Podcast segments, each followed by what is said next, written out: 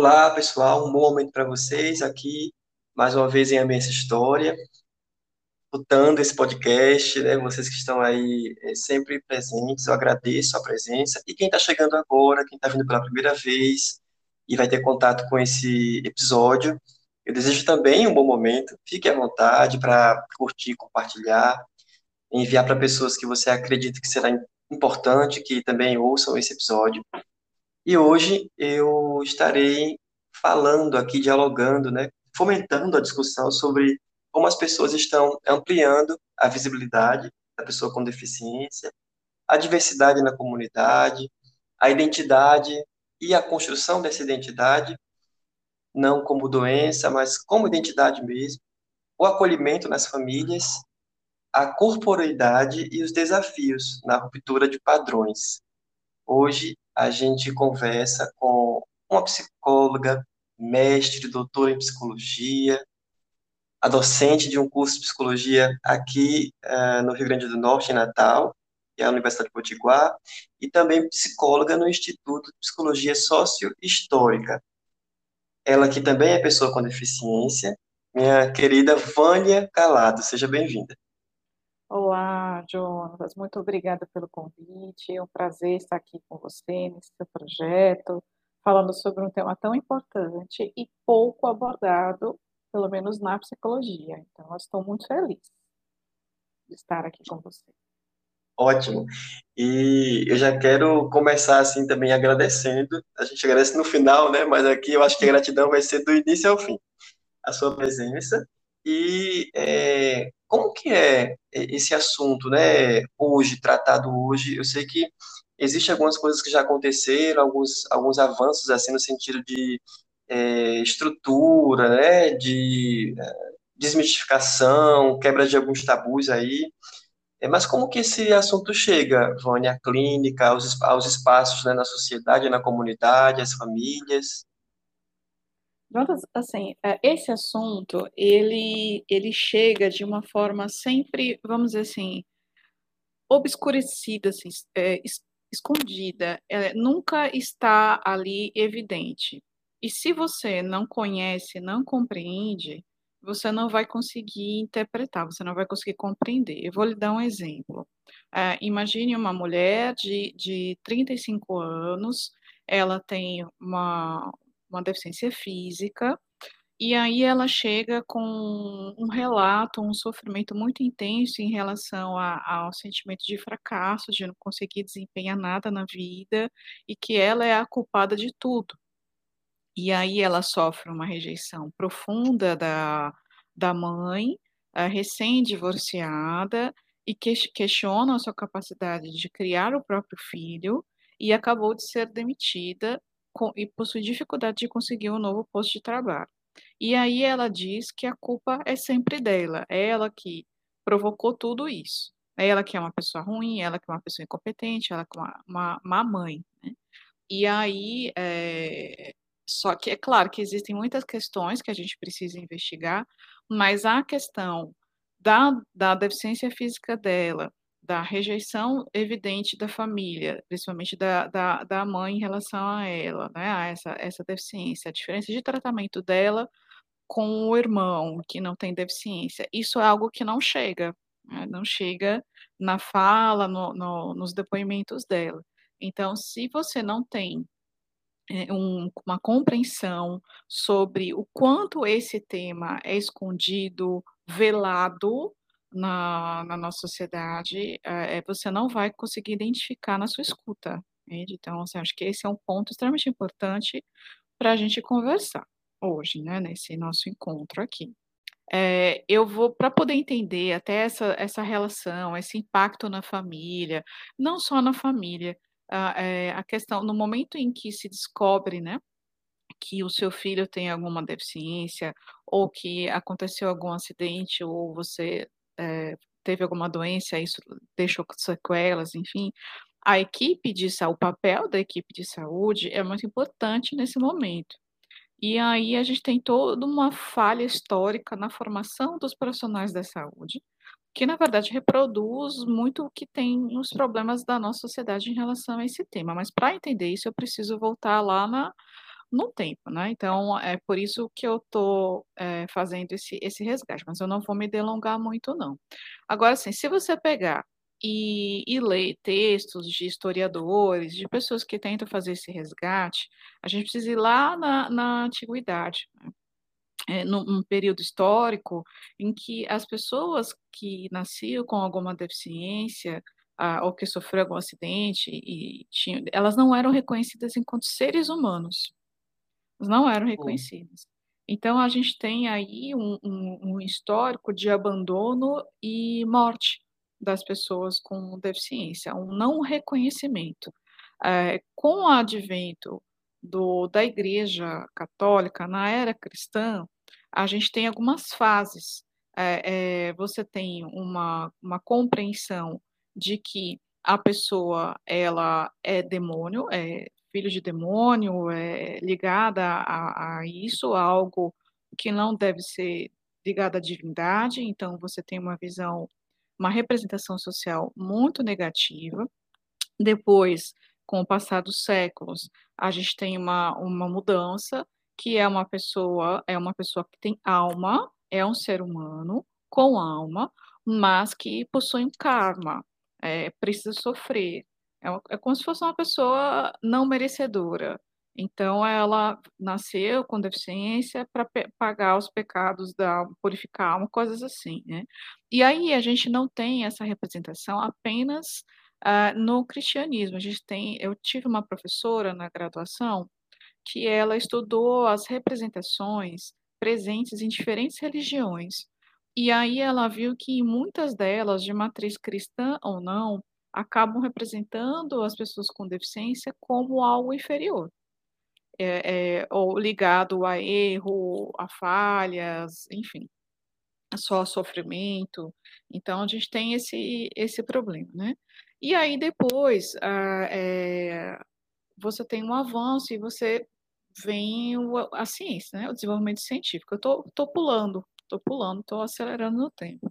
Você tem o Tá. desenvolvimento da ciência. E aí a ciência, ela, quando ela surge, ela vai trazer um ponto de vista biológico. Então, assim, a pessoa, ela é, é, você desconecta essa discussão dessas questões de pecado, presença de alma ou não, é, ser, ser, ser humano ou não, certo? Você é, tira essas representações, mas você traz uma representação de que a pessoa, ela, ela tem uma deficiência de origem biológica, então ela é inferior. Ela tem uma existência falha biologicamente, entende?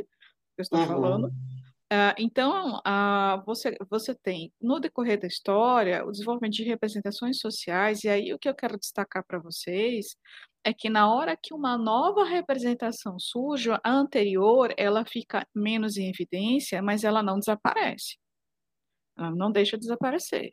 É, ela continua circulando. Então, a pessoa com deficiência é um pobre coitado, uma pessoa que sofre, uma pessoa inferior, que não tem a mesma capacidade, e aí essas representações elas vão circulando.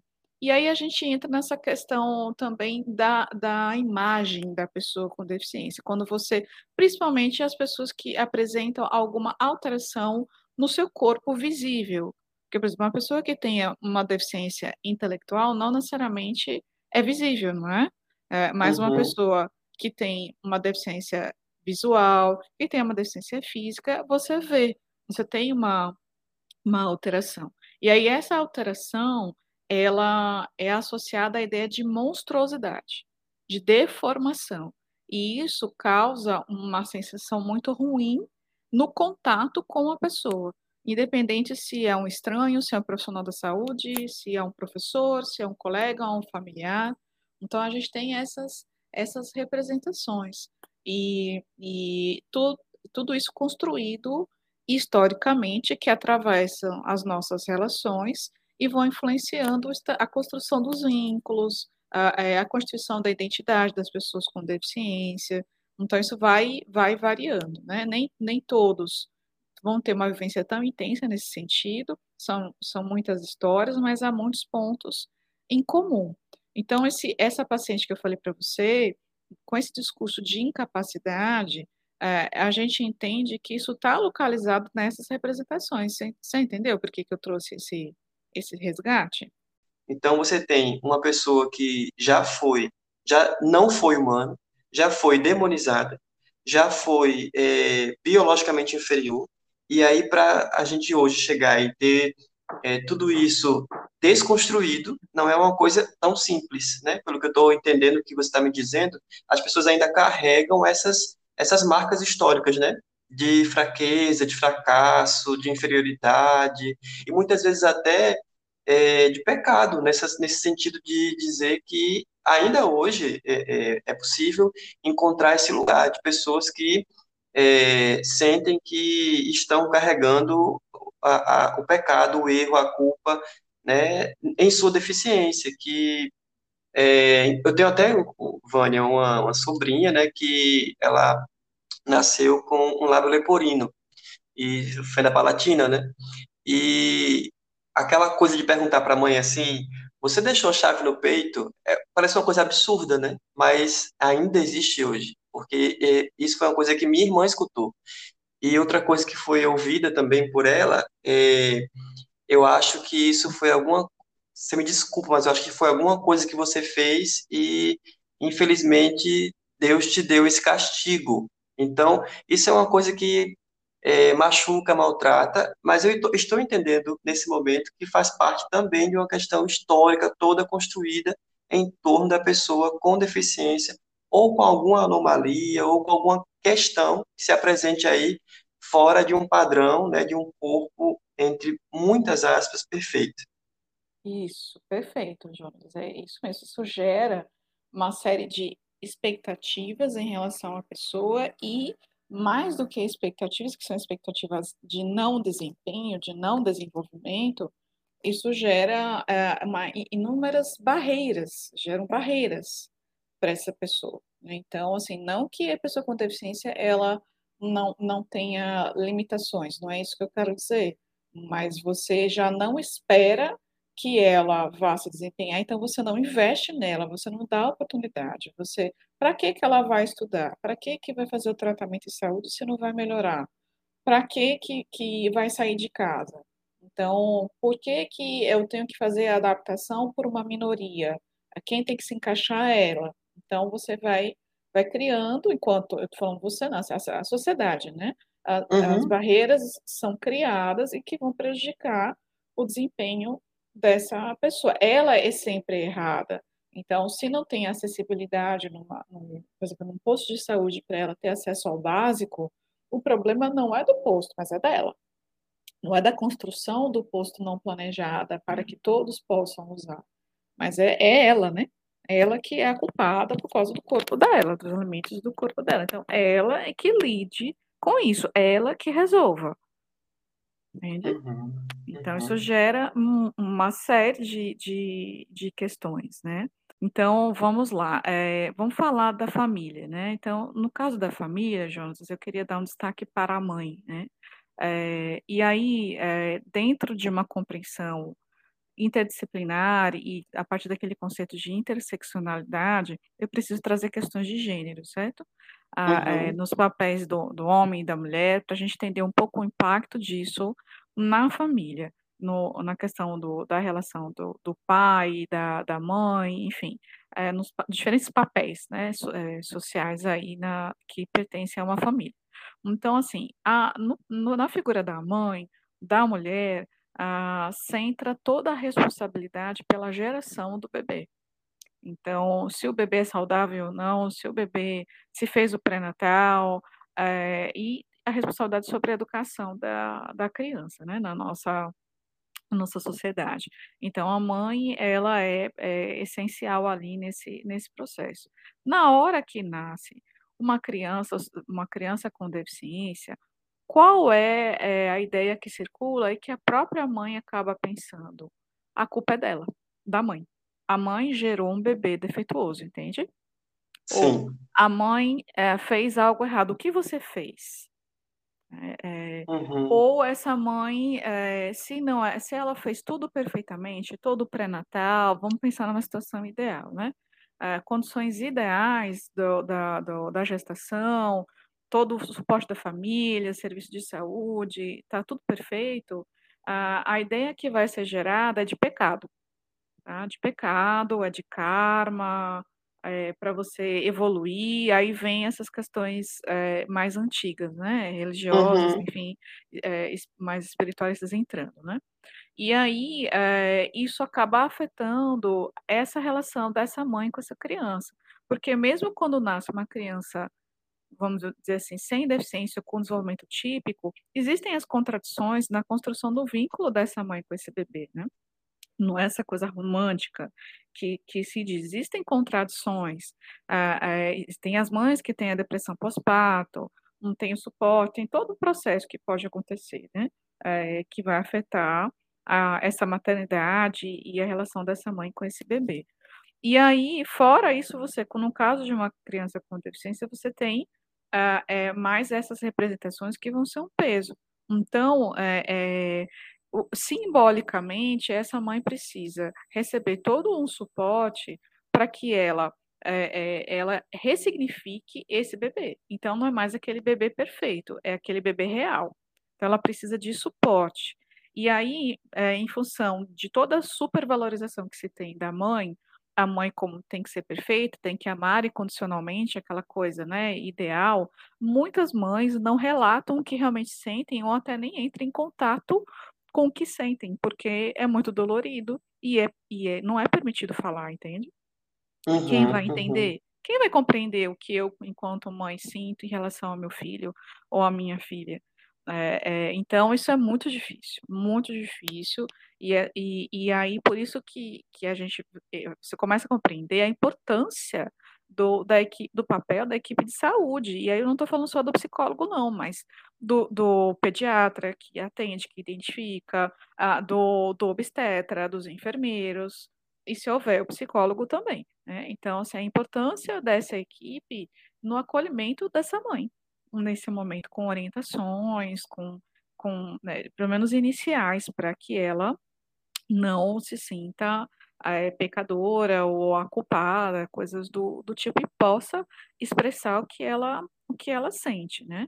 É, é, conheço uma história que a, a mãe teve uma bebezinha com, com síndrome de Down, ela só descobriu no momento do nascimento dela, e não fez o pré-natal perfeito, foi tudo perfeito, condições perfeitas, certo? A gente está falando de, de uma família aí com condições perfeitas.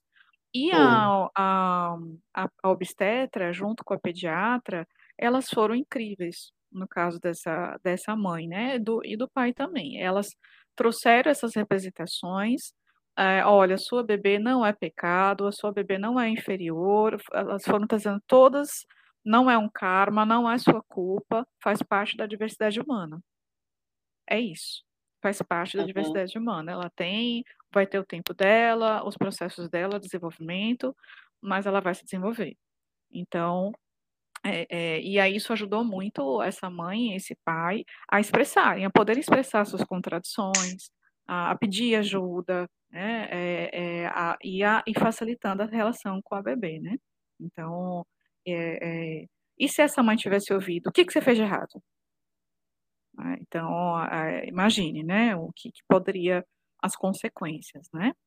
E aí, na questão do pai, é, ainda falando dessas questões de gênero, a, é, o pai, a figura masculina, isso é claro que não acontece em todas as famílias, mas é, é a construção do vínculo desse pai com, com o bebê acontece depois, muito mais depois do nascimento, se ele participa dos cuidados com a criança.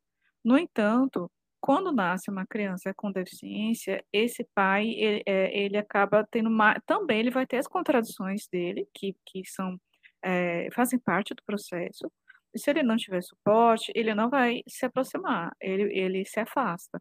Então, infelizmente, é muito comum, com o nascimento de uma criança com deficiência, ou, é, vamos dizer, às vezes, uma alteração no desenvolvimento neurológico, no caso de crianças com autismo, que não é deficiência, mas é um, não é um desenvolvimento típico, né? É, é, há um afastamento e, e, e a relação, ela termina a um abandono. Toda a rede de apoio que essa mãe vai ter e essa criança, muitos se afastam, inclusive outros familiares, ficando muitas vezes essa mãe sozinha cuidando dessa criança, é, com o suporte de um parente ou outro, quando tem, entende? Então, você eh, tem todo esse impacto. E aí isso gera um sofrimento enorme, né? Gera um sofrimento Uhum. enorme, eh eh, e e e a gente precisa ter ter atenção, procurar essas coisas, né, no momento que a gente vai acolher uma família, vai orientar, eh, primeiro dar espaço para que as coisas possam ser faladas sem julgamento, e e e aí a gente acolhe e vai fazendo as mediações conforme o nosso processo de trabalho, né. Interessante que você trouxe essa questão aí da, eh, da questão de mãe, família, esse apoio todo, e eu também, eh, lembrei aqui, eh, de que a a a mãe, o pai, enfim, eh, quando vai ter contato com essa criança, né, que a gente sempre fala a gente sempre fala sobre isso na psicoterapia, na na psicologia, eh, a questão da idealização e a questão da realidade, né. Mesmo que você receba o diagnóstico antes, né, do nascimento e alguém diga: "Olha, ah, seu bebê, ele, eh, vai apresentar tal e tal situação", né, ou uma má formação, ou uma questão, enfim, X. E aí quando você, eh, começa a pensar sobre isso, ainda assim você começa a idealizar como será. E a realidade do contato com essa criança quando ela vem, né, quando ela real de fato chega, é diferente. Então não tem como como você trouxe aí, as emoções, elas são muito distintas, cada pessoa vai lidar de uma forma, cada pessoa vai encarar, eh, de um modo, alguns com muito amor e acolhimento, outros como um desafio, né, outros vão dizer que esse filho para eles é a missão da vida. Uhum. Enfim, cada um vai ter de fato uma forma de encarar, né, Vânia. Sim, exatamente. Só que nessa eu já conheci casos nessa questão da da missão, né, eh, eu lembro, assim, isso foi foram casos que eu entrei em contato muito no início da da minha carreira, e de de mães que que assumiam isso sozinhas, sem rede de de apoio, em função de toda essa situação, eh, de abandono, mas ao dizer que esse filho era sua missão, era uma forma também delas aliviarem a culpa que elas sentiam por ter gerado um filho defeituoso, entende? Eh, Uhum, e aí uhum. essa mãe acabava se anulando enquanto pessoa, e isso gerava um conflito na relação com a criança. Entendeu? Que Sim, que pode sim. acontecer psicologicamente. E aí Sim. tinha hora que essa mãe, eh eh, cuidava essas mães cuidavam muito bem da criança, levavam para os tratamentos, aquela coisa, tinha horas que não, que não, que a equipe achava que estava acontecendo alguma negligência, né. Eh, e aí eu estou falando da até de da visão de dos profissionais que acompanhavam a criança, a família, tanto da assistência, quanto da educação, quanto da saúde. E de da não compreensão, né, da não compreensão do que pode estar acontecendo. E aí a primeira coisa que que a primeira conduta dessa equipe foi culpar essa mãe, julgar essa mãe. Julgá-la, né. Uhum. E aí é é nosso papel "Espera, calma, que será que está acontecendo, né, por que que isso s" vamos vamos compreender ao invés de de julgar, né, de da gente problematizar, para ir além de um julgamento superficial e inicial, mas a gente só consegue fazer isso se a gente tem consciência e compreensão de todos esses elementos históricos, teóricos, culturais, senão a gente entra na onda, né, do do do Uhum. julgamento, pode gerar uma denúncia, inclusive, ao sistema de garantia de direitos, uma série de de coisas, né. Uhum. É como se a gente estivesse culpando, mais uma vez, né, sempre essa mãe, ela além de ser mãe, né, toda mãe nem toda mãe vai ser cuidadora, né, mas a sociedade vai dizer isso, né, que toda mãe vem com esse gene, né. Uhum. Eh, e essa mãe, especialmente, ela tem que ser mãe, cuidadora em tempo integral, eh, talvez ela tenha que abandonar todos os seus outros, né, projetos, sonhos estabelecidos para sua vida, e ficar apenas, eh eh, direcionada para esse lugar, né, de cuidado com essa criança. E só isso já é algo que vai repercutir de alguma forma na vida dela, e eu não sei se todas as pessoas, eh, têm essa estrutura, né, pra ser esse suporte, né, ela também precisa desse cuidado. Falando sobre a questão dessa pessoa que recebe, eh, a notícia e também recebe essa criança que é eh, vem pessoa com deficiência para sua família, não é assim? Uhum. Sim, exatamente. Aí você tem, se essa mãe tem que se dedicar integralmente, mas se ela é de uma classe social mais baixa, como é que fica a questão de renda, né? De trabalho e renda, se ela precisaria trabalhar, se ela precisasse trabalhar. E aí entram é, as políticas públicas, a questão da, do benefício de prestação continuada, só que é um valor pequeno e que não necessariamente vai dar conta de todas as despesas, medicamentos é, é, e, e, os processos que precisam ser feitos né, para cuidar da criança e atender as necessidades de, de todos. E, e, essa mãe precisa comer, ela precisa se alimentar, ela precisa de tratamento de saúde, ela precisa é, de uma série de coisas. Né? Então, você uhum. tem aí uma, uma construção de uma situação de vulnerabilidade social e ela é crônica. É crônica, assim. É, é um processo, infelizmente, muito comum. Nós temos políticas públicas, mas, assim, é, não dá conta. Não dá conta. A gente precisa uhum. pensar isso mesmo, é, como cuidar, né? Onde quer que a gente esteja no ambiente da organizacional, na saúde pública, na educação, na assistência, na iniciativa privada, no consultório, a gente precisa pensar. E a psicologia, quantos, quantos colegas tiveram alguma disciplina ou fizeram algum estágio para discutir isso ou pesquisa? Isso é muito apagado na nossa, nossa formação. Muito, muito uhum. apagado. É um assunto que passa longe. Quando tem, Jonas, é, é é optativo, sabe? É optativo. A pessoa vai uhum. quando tem. Quando tem. Então, uhum. a gente não sabe nem como começar a discutir isso. A gente não sabe. Sim, sim. Vânia, e o desenvolvimento dessa pessoa com deficiência ao longo né, da sua história de vida, eu entendo que ela vai é, enfrentar o mesmo universo, a mesma comunidade, né, o mesmo mundo que todas as pessoas. Ela vai enfrentar também preconceitos nas suas decisões, ela vai enfrentar é, questões de relacionamento, né, ela vai enfrentar questões de, de, de estudo, enfim, tudo. Só que ela vai enfrentar tudo isso com uma carga diferente, que é um mundo não estruturado, né, pensado para ela. E como é que isso impacta no desenvolvimento dessa pessoa? Eu vou, eu vou te, começar te respondendo, Jonas, com uma pergunta. É. Segundo o último censo do IBGE, a gente tem aqui no Brasil ah, 25% da população com algum tipo de deficiência. Você consegue ver essas pessoas circulando na rua? Não. Onde elas estão? Elas estão em casa. Elas não circulam.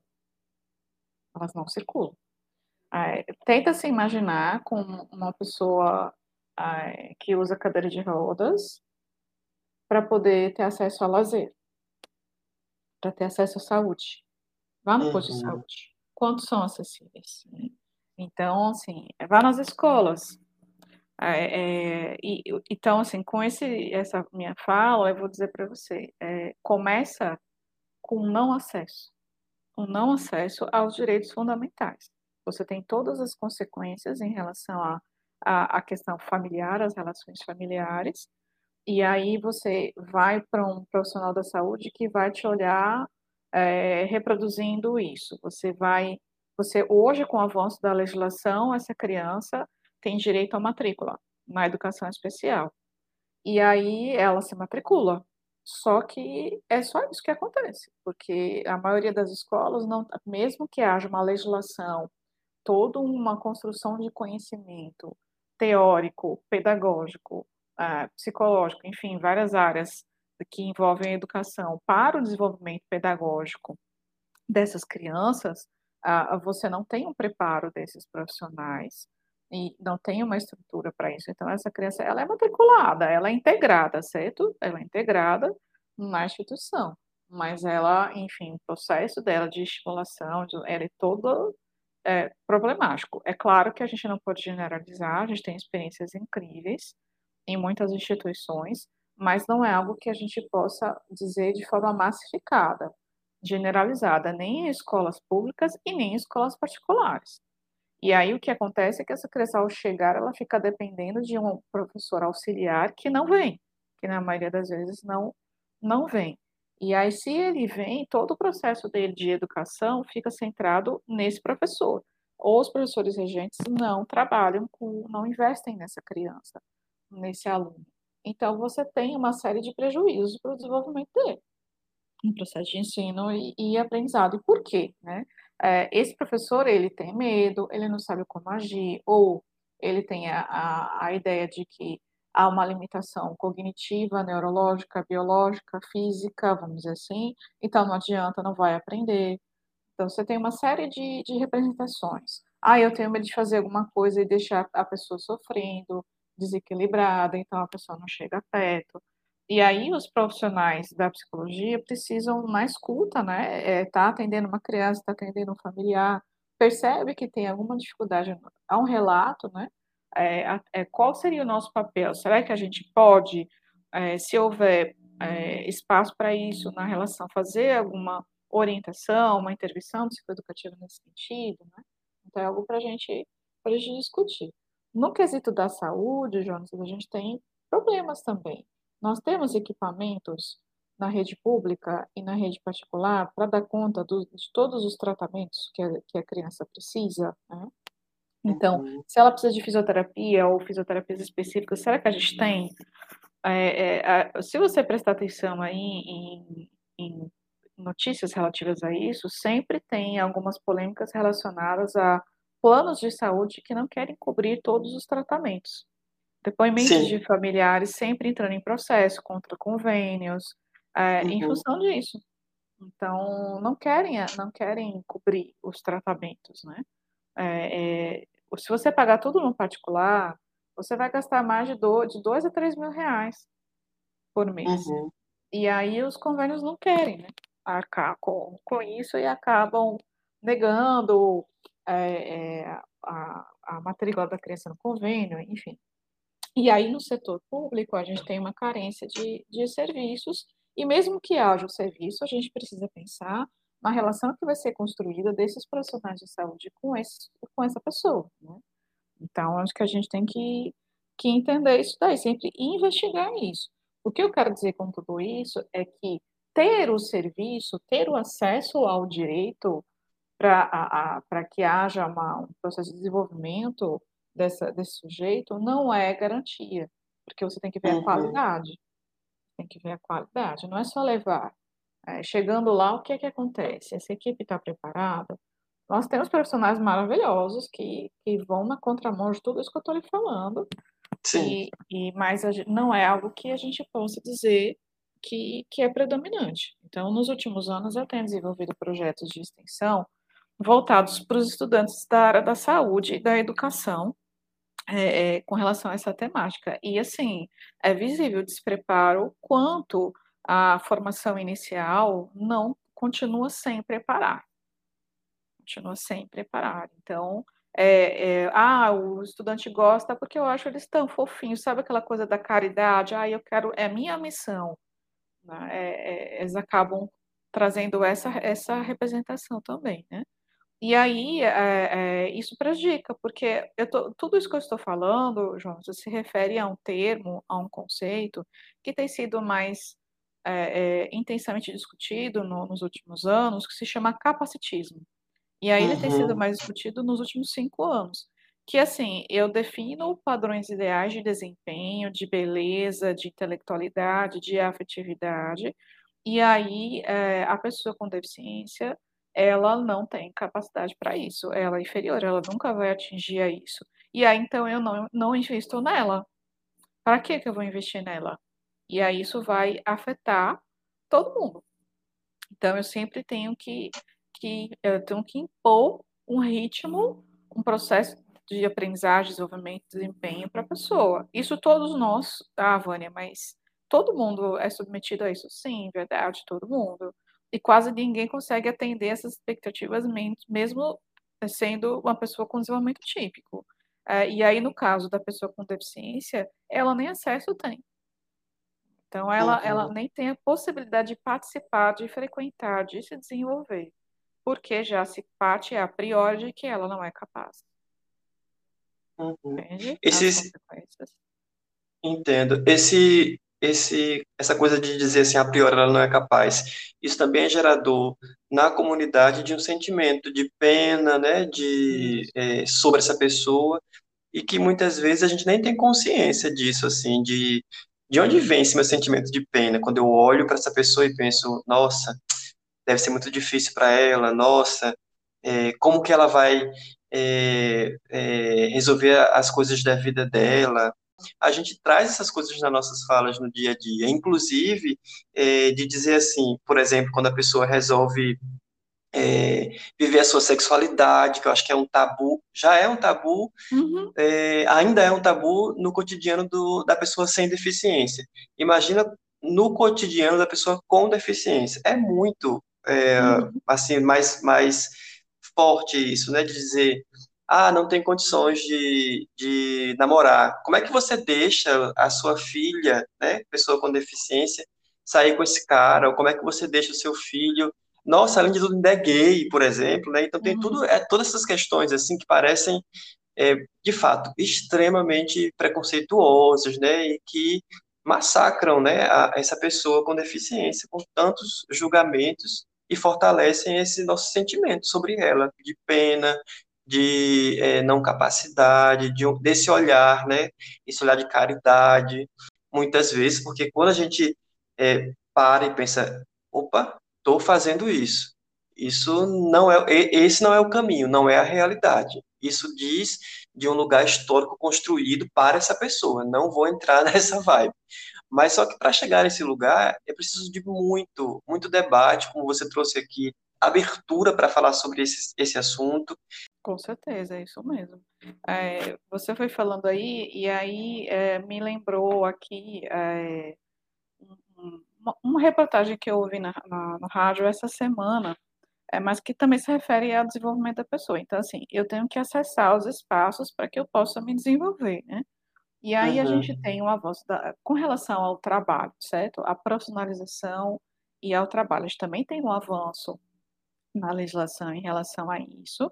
E aí uhum, é, é muito comum as instituições não conseguirem preencher as cotas é, é, é, relativas às pessoas com deficiência. Ah, eu não consigo uhum, preencher porque a pessoa não tem é, formação suficiente, ela não tem preparo, ela não tem escolarização, tem habilidades e competências. Ah, até preenchi, mas a pessoa não fica, ela prefere ficar em casa recebendo o seu, seu BPC, né, seu benefício de prestação uhum, continuada, mesmo sendo o salário menor. Aí você começa a fazer toda uma construção, assim, discursiva, assim, que a pessoa ela é realmente inferior, porque escola tem. Ela não, ela, ela se formou, mas ela não é capaz. Então ela é deficiente. Ah, ela não está trabalhando porque é preguiçosa, porque é acomodada. Só que quando a gente vai ouvir essa pessoa, quando a gente enxerga essa pessoa com deficiência, vai compreender o ponto de vista dela, é, a história dela, o que que a gente descobre? Que essa pessoa frequentou a escola, mas não houve um processo de aprendizagem efetivo porque ela ficou abandonada na escola. Essa pessoa uhum, conseguiu emprego, ela quer trabalhar, mas não há mobilidade urbana para ela ir.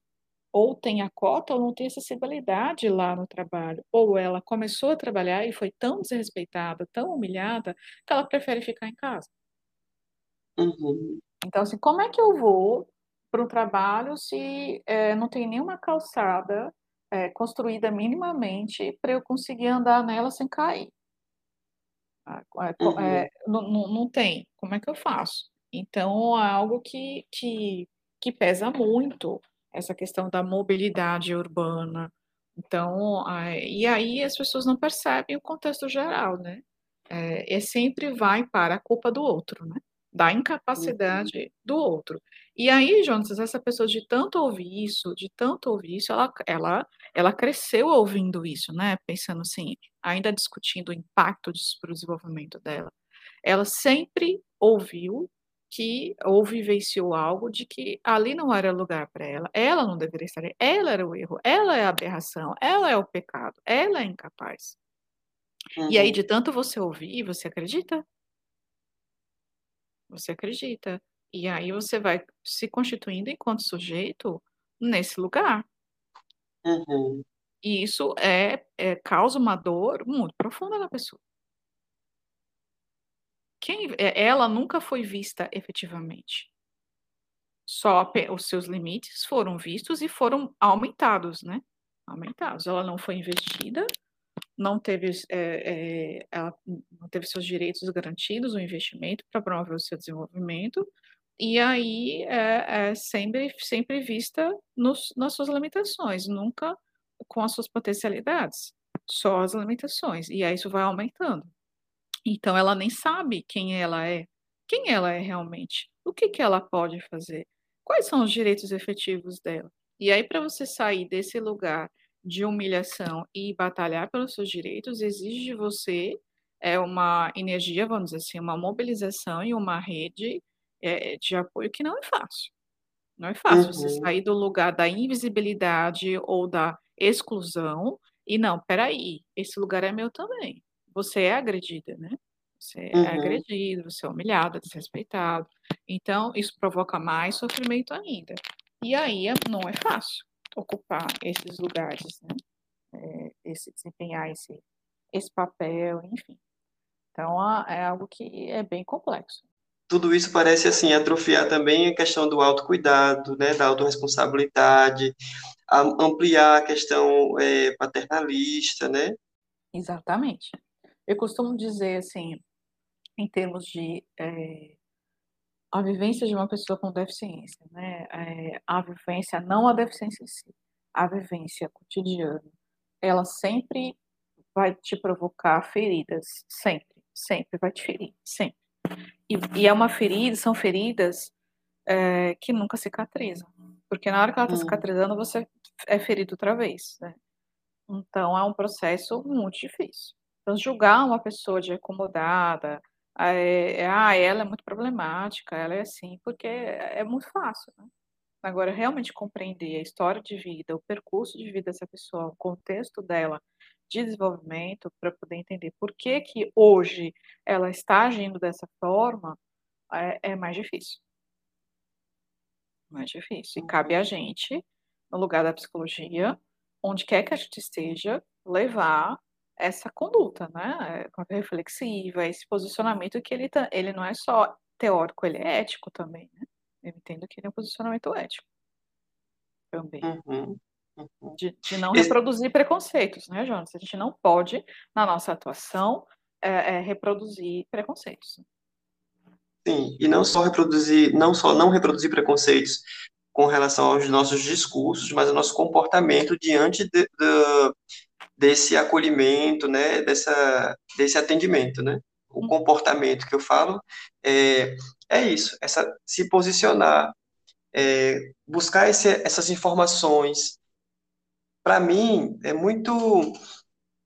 Como é que eu posso dizer assim? É muito natural que eu busque essas informações, pois eu estou no, no âmbito da saúde, ou seja, eu preciso, enquanto profissional da saúde, orientar o meu trabalho, não só no meu código de ética, mas também com tudo isso, conhecer a legislação, conhecer o que diz né, o estatuto, conhecer o que diz o direito dessa pessoa, para eu poder também atuar né, é, nessa frente com ela e até muitas vezes apresentar para ela aquilo que ela não tem nem, nem acesso, aquilo que ela não sabe que é, é direito dela, aquilo que ela não sabe que está sofrendo. Né? Muitas vezes a gente fica com esse receio, assim, olha, mas você foi, isso, isso aí que aconteceu com você é, tem um nome, é preconceito, isso que aconteceu com você tem um nome, é crime, né? E a gente olha muito assim para aquilo que já está muito estabelecido, como por exemplo, eu sei que precisa avançar muito, mas a questão, por exemplo, de é, Lei Maria da Penha, né? Tal tem um nome que faz a referência, você vai lembrar, né? Tá,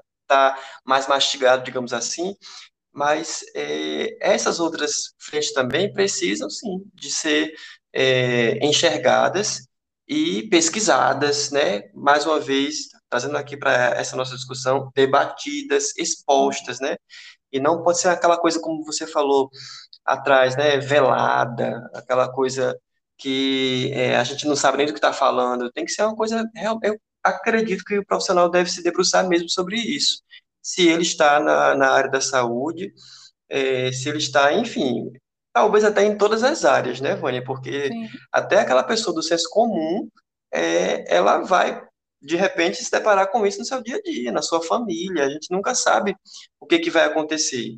Existe, inclusive, a pessoa com deficiência que ela, é, desde sempre, a sua história é assim, mas existe aquela que, por alguma questão de é, percurso, né, algum acidente, alguma situação que aconteceu, é, ela adquiriu essa deficiência.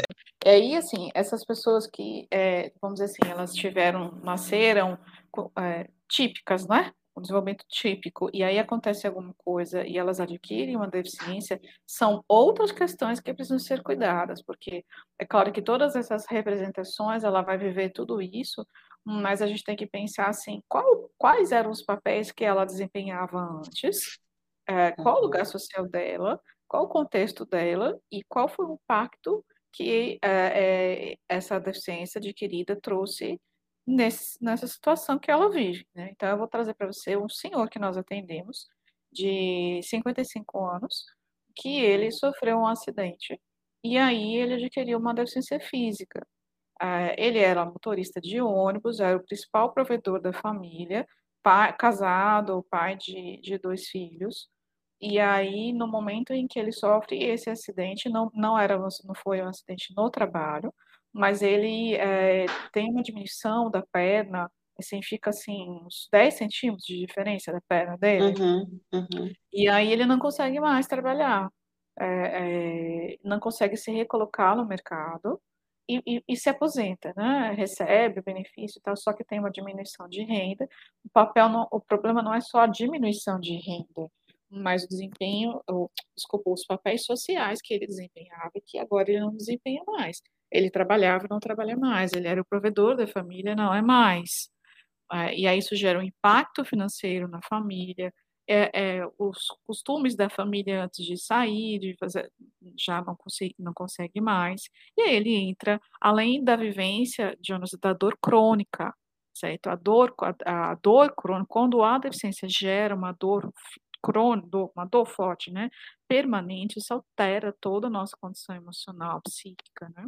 Altera o uhum, sono, altera o nosso bem-estar, não é só a minha relação com o corpo que eu tenho que significar, é uma dor, então a gente costuma dizer assim, a pessoa com dor crônica, ela vê tudo cinza, ela vê tudo pela dor, ela, ela não consegue ser mais ela, porque a dor tá ali todo tempo torturando, é uma tortura. E aí isso foi gerando nele todo um quadro depressivo, né? é, com ideação suicida, tentativas de suicídio, uma série de, de coisas. Não teve uma. Ele não se divorciou, porque existem casos de divórcio, né, de, de separação, mas houve um distanciamento afetivo de todos os membros da família, irmãos, todo mundo. Como se ele não fosse mais merecedor, sabe? É, da atenção, do vínculo, do, do amor, porque ele não desempenha mais esse papel, né? E aí, nesse uhum, processo, não é são só questões relativas à deficiência, mas as questões de gênero, que a gente tem que trazer também para discutir junto, e questões sociais, né, de, de renda. Então, é complicado. Bem, são outras questões que precisam ser vistas. né? uhum. Onde que entra esse termo corporeidade, que é um termo é, também que tem sido ah, explorado aí, né, em, em artigos, né, pesquisas, e não somente com relação à questão da deficiência, mas com relação a outras questões aí de preconceitos, né, com a pessoa curta, a pessoa é, muito baixa, né, que está fora do padrão, assim, partindo para esse outro lugar.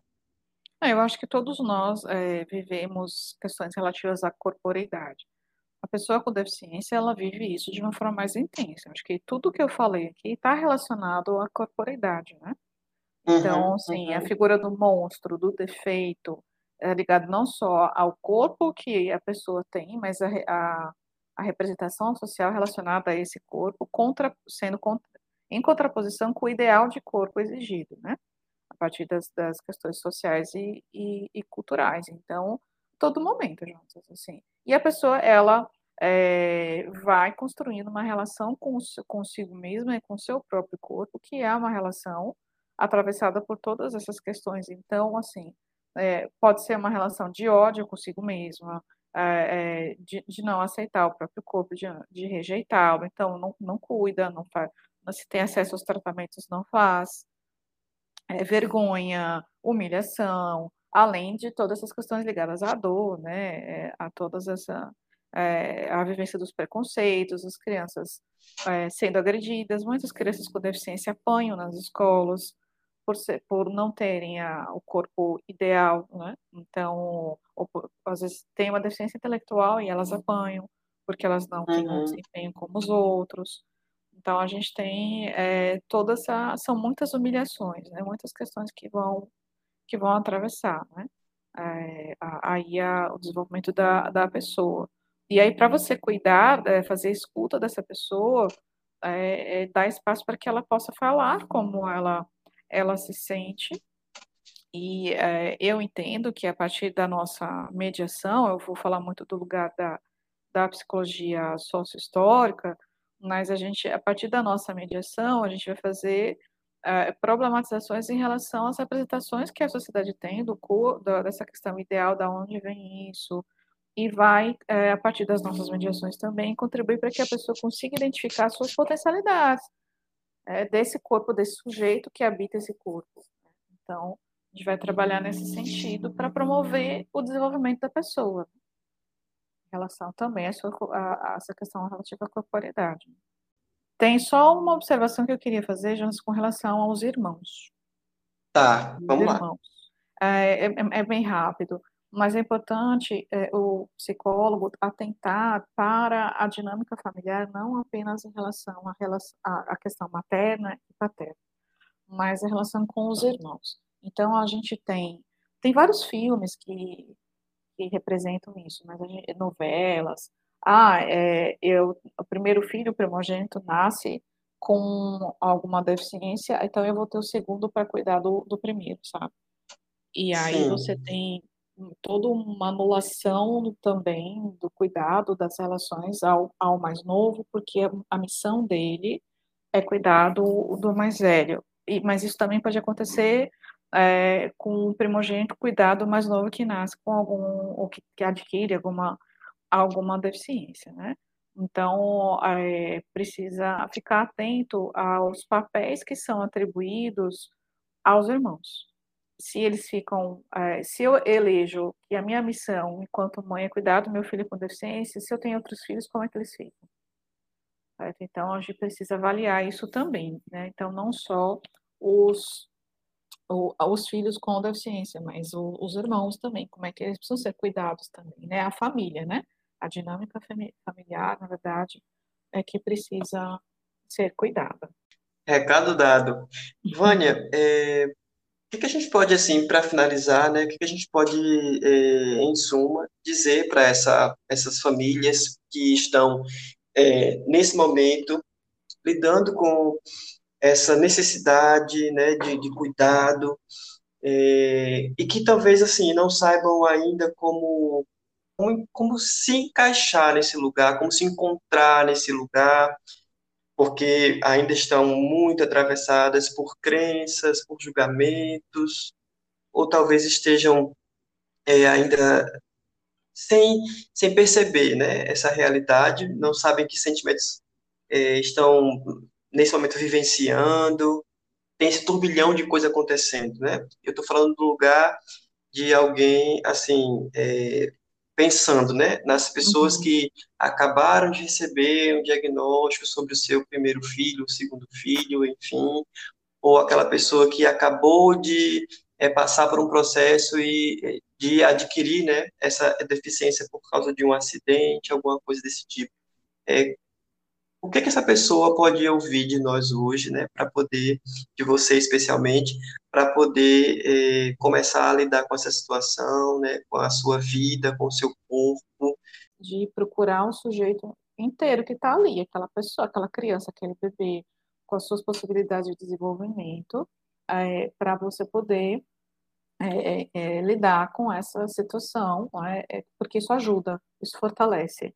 Isso causa um alívio do, do sofrimento e provoca, traz amor, traz alegria, ajuda a construir vínculos, ver possibilidades para todos, da, da, da família, né? E, e, e, lembrando juntos que a questão da deficiência não é pecado, uh, não é karma, não é missão da vida uh, de, de alguém, uh, não é ausência de humanidade, não é monstruosidade, faz parte da diversidade humana. Nós, mas nós vivemos numa sociedade que não aceita, que não lida bem com a diversidade. Então, tem muitas questões que são sentidas, vivenciadas em função disso.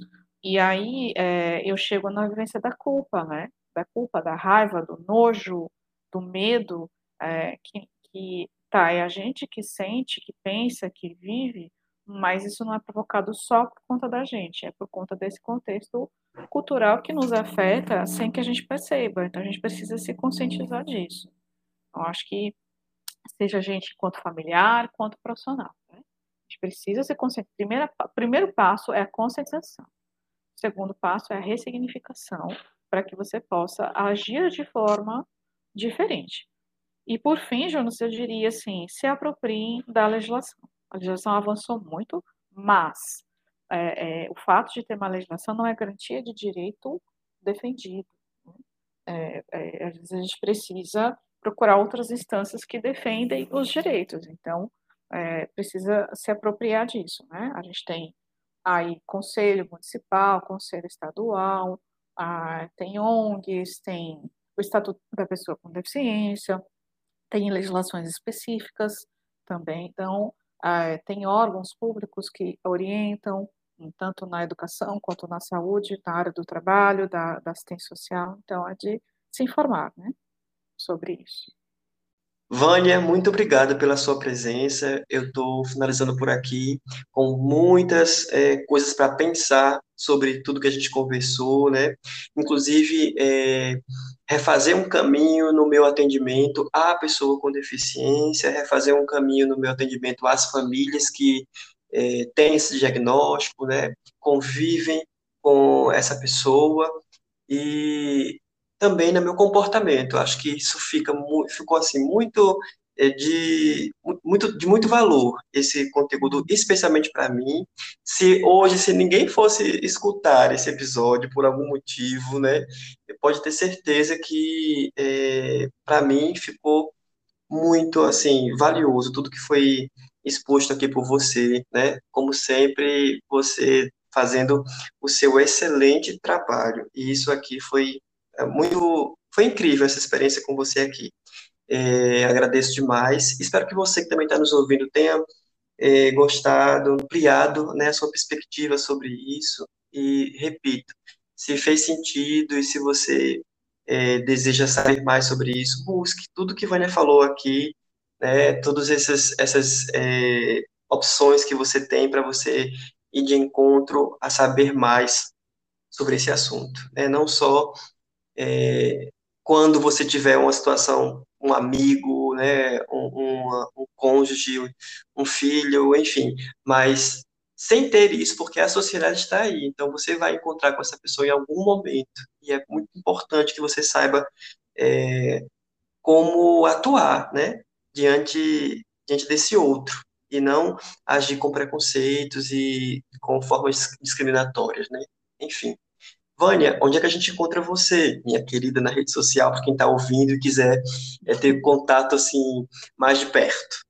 Tem meu Instagram, que é, é Vânia Calado Psi, e, e acho que é isso. Pode qualquer coisa me mandar algum e-mail, vania.calado@alumni.usp.br. Então, acho que é isso.